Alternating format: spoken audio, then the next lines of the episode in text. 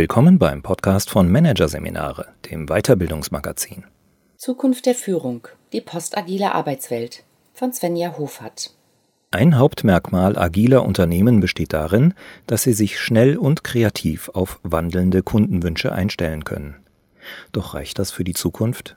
Svenja Hofert glaubt nein. Agilität muss über diesen begrenzten Anspruch hinauswachsen.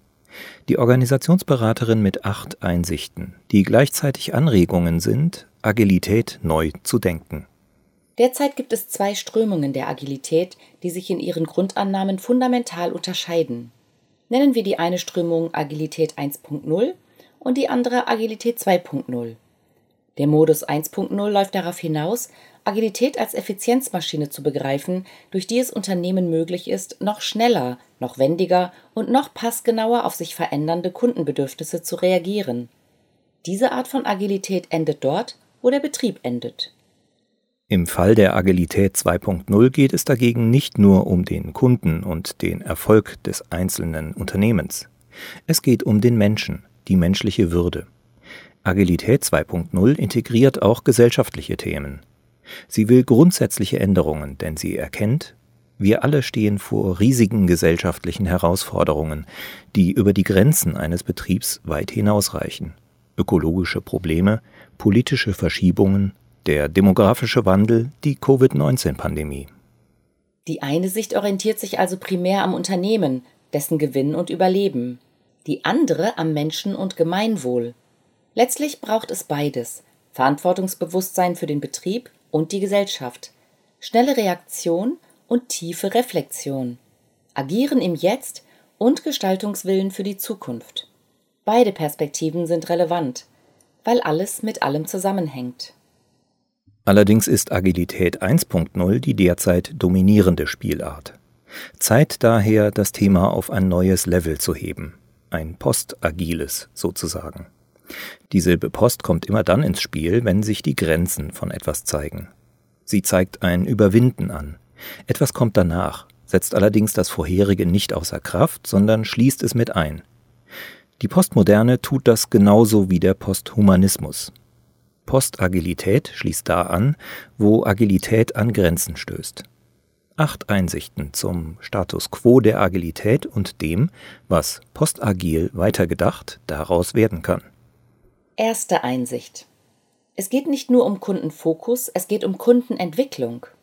Agile Unternehmen verstehen sich vor allem als auf den Kunden ausgerichtet. Dessen Bedürfnisse gilt es zu erkennen und zu befriedigen. Schlanke, am Wertstrom ausgerichtete Prozesse und agile Methoden sollen helfen, dies zu gewährleisten. Das ist eine durchaus revolutionäre Fokusverschiebung. Trotzdem macht man es sich zu einfach, wenn man Lösungen für den Kunden in den Mittelpunkt stellt. Denn Wer ist der Kunde wirklich? Bei dieser Frage fängt das Problem schon an. Der Kunde der Zukunft ist schlicht und einfach unberechenbar, weil sich die Gesellschaft und mit ihr die Kunden weiterentwickeln. Das ist die agile Grenze. Also wäre es besser daran mitzuwirken, den Kunden, die Kundin der Zukunft selbst zu erschaffen, statt ihn aus dem Jetzt heraus definieren zu wollen. Zum Beispiel anhand der Frage, wollen wir erwachsene und selbstbestimmte Menschen bzw. Konsumenten? Oder wollen wir datengesteuerte Roboter, die sich lenken und steuern lassen? Hinzu kommt, dass die Vorstellung, dass Kundenbedürfnisse der Dreh- und Angelpunkt für alles sind, angesichts der tiefgreifenden Umbrüche, die wir erleben, absurd ist.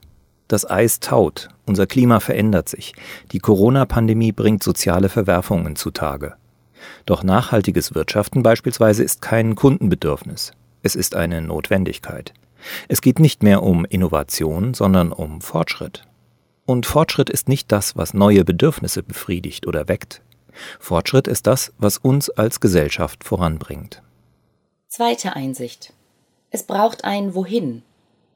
Was dem agilen Management vielfach fehlt, ist eine Führung, die sich für die größeren Zusammenhänge verantwortlich fühlt und auch dafür verantwortlich gemacht werden kann von allen Stakeholdern, nicht nur den Aktionären. Postagile Führung heißt, sich die Frage zu stellen, wie stiften wir nachhaltigen Wert für all unsere Stakeholder? Wie sichern wir die Zukunft und den Lebensraum aller? Letztlich heißt es, sich zu fragen, in welcher Welt wollen wir leben? Oder, kurz, wohin wollen wir? Dritte Einsicht. Nicht agile Werte, sondern der größere Kontext zeigt den Weg. Agilität gilt als wertgetrieben und als Wertetreiber, auch wenn sie primär im Modus 1.0 verstanden wird. Das kann zu dem Missverständnis führen, dass Agilität an sich schon das nötige ethische Fundament liefere, um Zukunft zu gestalten und die entscheidende Frage beantworten zu können, wohin wollen wir? Nehmen wir als Beispiel die Digitalisierung. Wir können sie auf verschiedene Weise nutzen, etwa um Neues zu erschaffen oder Altes zu bewahren, um mehr Freiheit zu gewähren oder Kontrolle auszuüben. Beides geht. Und bei der Entscheidung für das eine oder andere helfen keine agilen Werte. Der agile Ansatz Scrum etwa kennt die fünf Werte Mut, Offenheit, Commitment, Feedback und Fokus. Diese sind zweifelsohne wichtig. Aber sie sind funktionale Werte. Das heißt Werte, die von vornherein auf etwas ausgerichtet sind. Genauer, Werte, die der Effizienz und Innovation dienen sollen und unser Verhalten entsprechend regeln. Es sind begrenzte Werte. Das wird spätestens dann klar, wenn man sich vergegenwärtigt, dass auch das Gegenteil der agilen Werte wichtig ist. Das Gegenteil von Fokus etwa ist Diffusion, also Zerstreuung der Aufmerksamkeit. Diese kann, zum Beispiel für kreative Prozesse, äußerst bedeutend sein. Denn dort, wo kein Fokus ist, kann Neues viel eher bemerkt werden als dort, wo die Aufmerksamkeit auf einen bestimmten Punkt gerichtet ist. Die Antwort auf die zentrale Zukunftsfrage nach dem Wohin kann daher kein Unternehmen mit Hilfe agiler Werte finden. Sie ist viel grundsätzlicher. Und es wird auch nie eine einfache, eindeutige Antwort auf sie geben, sondern immer nur eine, die den gegenwärtigen Entwicklungsstand einer Organisation spiegelt und auch Widersprüche aushält. Denn es wird immer wieder schwierige Situationen geben. Situationen, in denen zum Beispiel abzuwägen ist, soll die Unternehmensleiterin Nein zu einem wichtigen geldbringenden Auftrag sagen, weil dieser der Umwelt schadet? Oder soll sie trotzdem Ja sagen, weil andernfalls Arbeitsplätze gefährdet wären? Solche Entscheidungen nimmt ihr kein agiles Werteset ab. Eine Orientierung, um Antworten auf das Wohin zu finden, bieten vielmehr Ansätze, die gesellschaftliche Werte als Bezugsgröße für unternehmerisches Handeln einbeziehen. Es wird in Zukunft viel mehr als bisher um die Frage gehen, welche Gesellschaftsformen sich für Organisationen eignen, die solche Werte sichern wollen. Keine funktionalen, sondern ethisch-moralischen Werte. Vierte Einsicht. Es geht um Antworten, nicht um Lösungen. Agiles Arbeiten wird typischerweise als Lösung betrachtet. Daher ist der Blick stark auf Methoden ausgerichtet. Klar, wir sind agil, wir arbeiten ja mit Scrum. Viel wichtiger aber als Lösungen einzusetzen, ist es, Antworten zu finden. Denn anders als vorgefertigte Lösungen in Form von Modellen und Methoden sind Antworten immer persönlich, individuell und nicht standardisierbar. Die Kunst liegt daher zunächst darin, die richtigen Fragen zu stellen. Beispiel Statt die Hierarchie unreflektiert abzuschaffen, gilt es zuerst zu fragen, wofür brauchen wir die Hierarchie eigentlich? Womöglich lautet die Antwort dann, Basisdemokratische Entscheidungen sind wichtig und möglich, aber für Visionen und große Ideen braucht es Menschen, die für diese einstehen und sie unter Umständen durchaus rigide und gar nicht agil umsetzen. Es braucht auch Menschen, die mehr Verantwortung übernehmen als andere, schon aus rechtlichen Gründen. Dass die Entscheidungen dieser Menschen sinnvoll sind und dem Unternehmenszweck entsprechen, lässt sich durchaus regeln. Die Kunst besteht beim klugen Fragestellen auch darin, es auszuhalten, dass Antworten im Gegensatz zu Standardlösungen Zeit brauchen, dass sie sich wandeln und dass sie auch widersprüchlich sein können, ja sogar müssen. Fünfte Einsicht? Wir brauchen Learn it all, nicht Know it all. Viele glauben, dass Scrum oder andere Methoden automatisch Selbstorganisation ermöglichen. Doch ein echtes agiles Mindset entspricht keinem Know it all, dem Beherrschen aller agilen Techniken und Methoden. Es entspricht vielmehr der Haltung eines Learn it all, um die Worte des Microsoft CEOs Nadella zu nutzen. Anders ausgedrückt, das agile Mindset ist ein Growth Mindset. Dadurch zeichnen sich Menschen aus, die eine hervorstechende Eigenschaft haben. Sie halten sich selbst und andere für lernfähig. Und sie sind dementsprechend motiviert, stetig dazu zu lernen. Sechste Einsicht. Wir müssen mit unseren Gewohnheiten brechen. Gewohnheiten sind, wenn es um Transformation geht, tückisch. denn sie lassen uns dasselbe in Grün tun, was vorher blau war. Deshalb verändert sich die Richtung der Bewegung durch agile Methoden nicht. Der Bezugsrahmen bleibt derselbe. Ging es vor der Einführung von Scrum und Co. um Effizienz und Kostenersparnis, so bleibt dies auch danach so. Organisationale Gewohnheiten, die agiles Arbeiten unterlaufen, sind zum Beispiel Systemgeschlossenheit, also die Tendenz, möglichst wenig von außen hineinzulassen, Lernfaulheit, kurzfristiges Lösungs- und Ergebnisdenken und Experimentierangst. Alle Punkte, und es ist nur eine kleine Auswahl des Gegebenen, laufen letztlich auf eines hinaus. Werte, also Handlungsqualitäten. Handlungsqualitäten sind nirgendwo schriftlich festgehalten, sie lassen sich nur im Verhalten beobachten. Werte verändern sich durch Reflexion und Erleben, vor allem aber durch Irritation. Denn wir sehen nicht, was wir nicht gewohnt sind zu sehen. Um unsere wirklichen Gewohnheiten, nicht die scheinbaren, sehen und ändern zu können, muss sich vielmehr der Rahmen ändern, so dass keine Möglichkeit bleibt, am Gewohnten festzuhalten.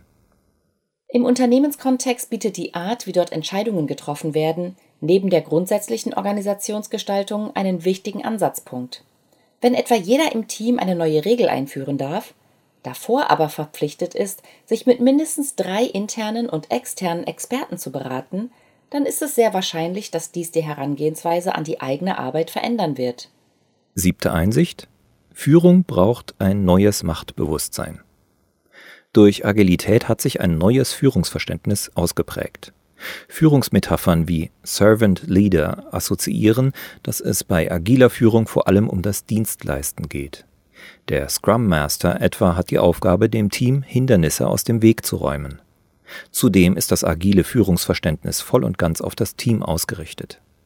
Innovationen, so der Glaube, brauchen das sich selbst steuernde Team, denn agile Schnellboote erobern die blauen Ozeane leichter als ein Tanker mit seinen zahllosen, von oben geführten Einzelkämpfern.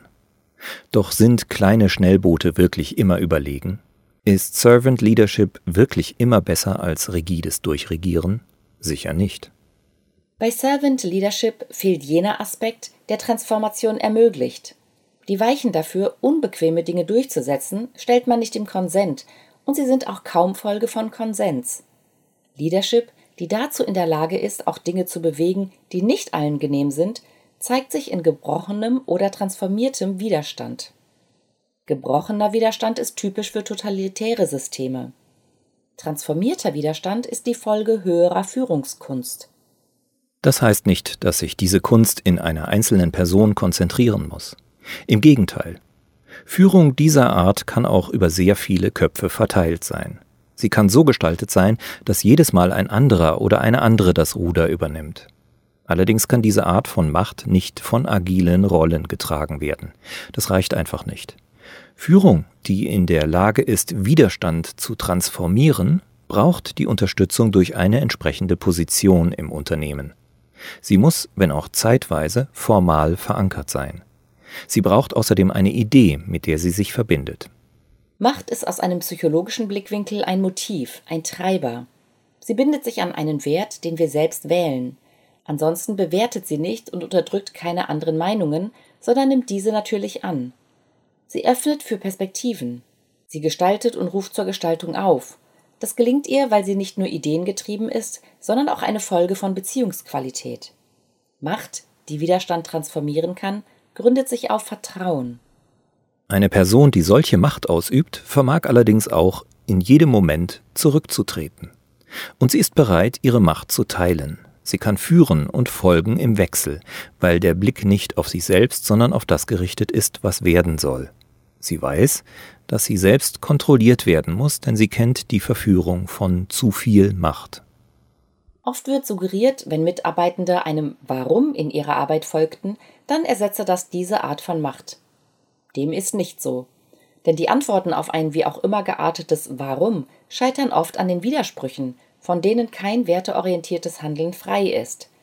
Grundlegende Richtungsentscheidungen und radikale Gleiswechsel geschehen deshalb nicht einfach so, nur weil es ein Warum gibt. Sie brauchen die eindeutige Ansage. Nicht Rigidität statt Agilität, aber Agilität mit Rigidität. Achte Einsicht. Unternehmen sind wie Ökosysteme. Organisationen sind wie Ökosysteme. Sie funktionieren dann, wenn in ihnen unterschiedliche Gewächse Raum haben, es aber auch ein Gleichgewicht zwischen diesen gibt. Es braucht in einem solchen organisationalen Ökosystem geölte Maschinen und ko-kreative Entwicklung. Es braucht Effizienz und Kreativität. Doch einer allein kann nicht gleichzeitig beides anstreben. Die Verbindung von Effizienz und Kreativität unter einem organisationalen Dach erfordert daher Vertrauen in das Gleichgewicht an sich und in den jeweils anderen, der die andere Seite vertritt. Aber lieben werden sich derjenige, der die Regeln einhält, und derjenige, der sie bricht, trotzdem eher nicht. Vor allem der kreative, innovierende Part wird immer wieder anecken. Dabei kommt der Innovation im Ökosystem Unternehmen eine Schlüsselrolle zu. Sie ist das, was das System auf lange Sicht erhält. Und gerade vor dem Hintergrund dessen, was auf uns zukommen wird, etwa durch klimatische Veränderungen, muss auch disruptive Innovation Platz haben. Aber Innovation ist kein demokratischer Aushandlungsprozess. Das Neue kommt als Widerspruch zur Normalität zur Welt. Weiterhin ist es für Systeme unmöglich, das Neue zu erkennen und wertzuschätzen. Innovation kann deshalb nicht dort entstehen, wo nach den vorhandenen Maßstäben gemessen wird. Innovation braucht ein Stück Wahnsinn. Innovatoren sind keine Durchschnittspersönlichkeiten. Es sind Charaktere, die früher als andere etwas erkennen und die davon besessen sind. Selbst wenn alle im Unternehmen durch Praktiken wie Design Thinking im Durchschnitt ein bisschen kreativer werden, solchen Extremcharakteren legen Methoden wie Design Thinking eher Steine in den Weg. Was allerdings weniger an den Methoden als am Gesetz der Gruppe liegt. Zu viel undifferenziertes Wir führt zu Konformismus, der auch als Kreativkonformismus daherkommen kann. Design Thinking gibt Werte vor, die wichtig und hilfreich sind. Es erhöht die Anzahl der Ideen, was eine wichtige Voraussetzung für die Wahrscheinlichkeit von Innovation ist. Es setzt Fantasie und Ideen frei, aber die eigene Fantasie beflügelt es vermutlich nicht. Ob es aus einem konvergenten einen divergenten Denker macht, ist zu bezweifeln. Mehr als Design Thinking und Co. braucht Kreativität daher Muße, Freiraum und Anregungen, vor allem aber einen freien Geist. Führung sollten wir dementsprechend als Design von Systemen betrachten, in denen das Alte bestehen und gleichzeitig Neues entstehen kann, in denen es Wildwuchs gibt, aber auch in Form geschnittene Hecken. Agiles Führen im Modus 1.0 führt das alte Effizienzparadigma weiter und bewegt sich in einem eng umgrenzten betriebswirtschaftlichen Denkraum. Postagiles Führen bricht damit und richtet den Blick auf die Gesellschaft, ja die Weltgemeinschaft. Es ist eine Idee, die in der postagilen Führung Leadership übernimmt. Die Idee davon, wie wir leben und arbeiten wollen. Postagiles Führen begreift Zukunft als Möglichkeitsraum, den es zu gestalten gibt. Deswegen wird Postagilität keine neuen Methoden und kein anderes Mindset bringen, sondern klare und grundsätzliche Entscheidungen. Agilität wird sich danach ganz anders entfalten können als bisher.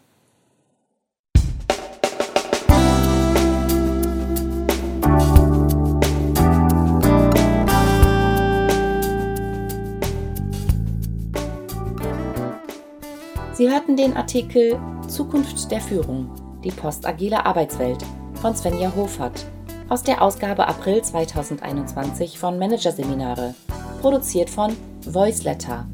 Weitere Podcasts aus der aktuellen Ausgabe behandeln die Themen Remote Mobbing, alle gegen einen und Musterbruch, zahnlose Zahlen.